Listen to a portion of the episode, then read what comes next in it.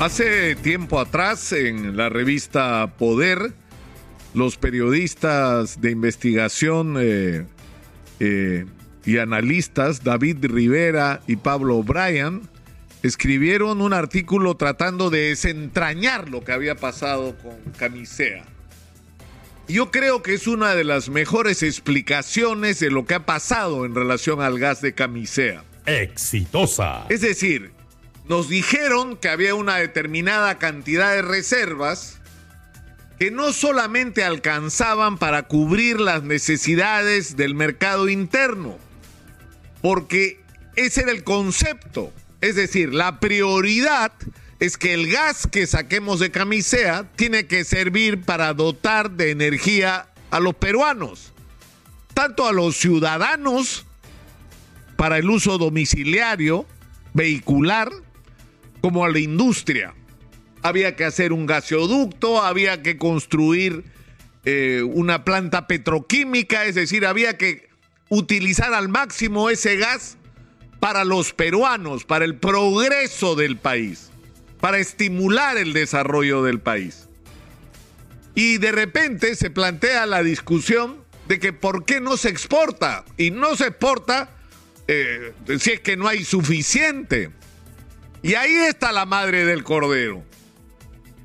Porque pese a que los reportes de la empresa Plus Petrol, uno tras otro, decían un momentito, no hay gas suficiente para garantizar abastecimiento de 40 años para los peruanos y exportar, no hay.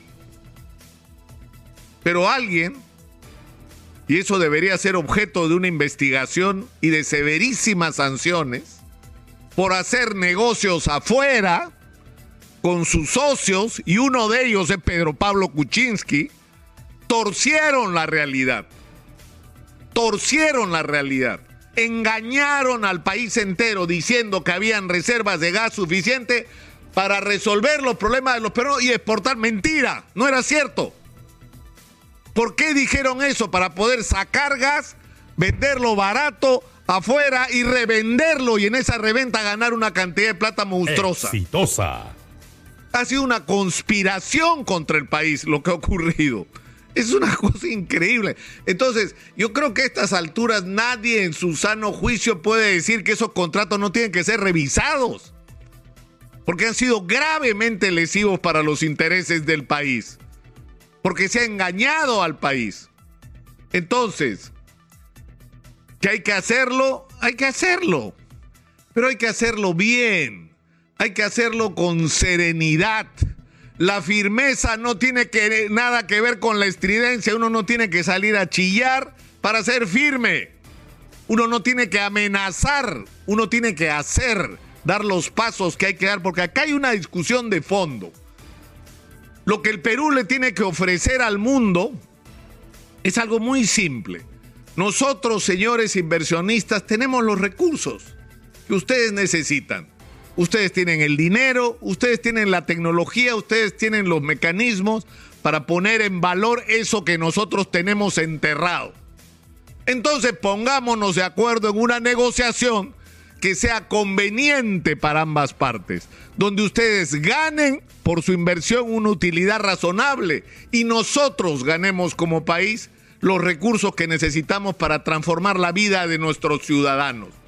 Pero esa negociación tiene que ser transparente. Ustedes, señores inversionistas, de aquí para adelante, no tienen que pagar comisiones ilegales. Ustedes, señores inversionistas, tienen que firmar compromisos que nosotros tenemos que cumplir, pero ustedes también. Los tienen que comprometer a los dos en contratos transparentes de mutuo beneficio, donde la corrupción y el actuar de espaldas al interés ciudadano tiene que terminarse. Ese tiene que ser nuestro mensaje.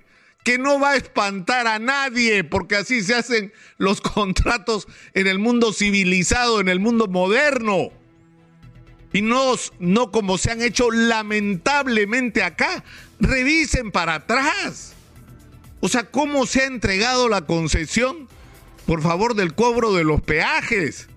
¿No? A punta de reventarle la mano a todos los alcaldes que han pasado por acá, Susana Villarán, Luis Castañeda. Esos contratos son una vergüenza. Y nosotros actuamos frente a esos contratos como si fueran contratos firmados con la buena fe de ambas partes. Y no ha sido así.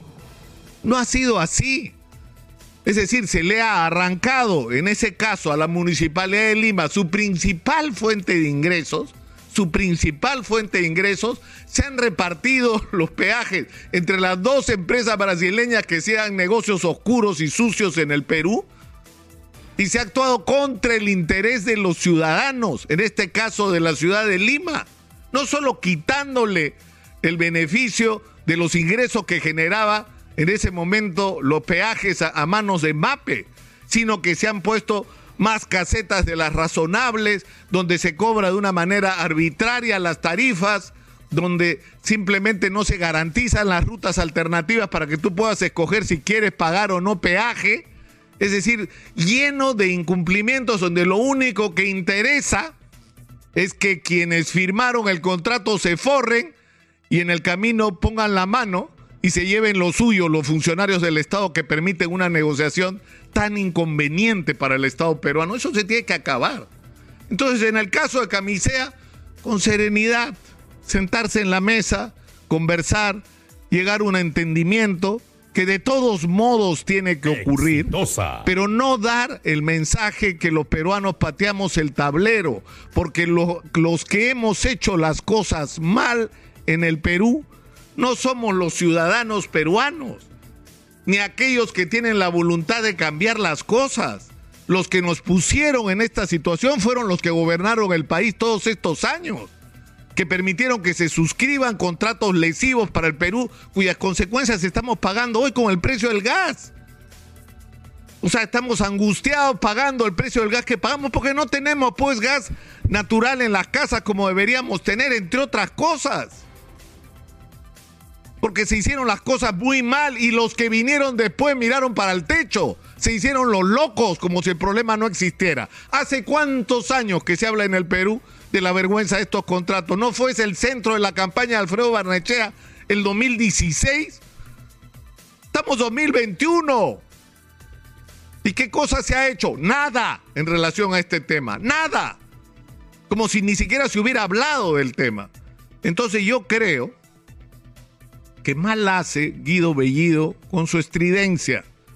No ayuda a construir lo que el Perú necesita, una relación de confianza y de respeto con los grandes inversionistas. Somos un país responsable. Somos también, por supuesto, un país que reclama ser tratado con respeto. Pero no necesitamos estridencias. No nos ayudan, nos hacen daño crean una imagen negativa del país y simplemente todo el esfuerzo que se hizo en el viaje a Washington, a Estados Unidos, por construir una relación cordial con los grandes inversionistas, se resquebraja, se pone en duda, vuelve a generar incertidumbre. Exitosa. Yo creo que el presidente Pedro Castillo sabe lo que tiene que hacer, pero en qué momento lo va a hacer. Yo creo que está en sus manos tener un gobierno compuesto por ministros donde lo que se proponga corresponde a lo que se dice y que no haya diferencia no solo de discursos entre los ministros, sino entre los escenarios. Cuando estás afuera dices una cosa, cuando estás acá dices otra. Una vez más, de usted depende, profesor Castillo.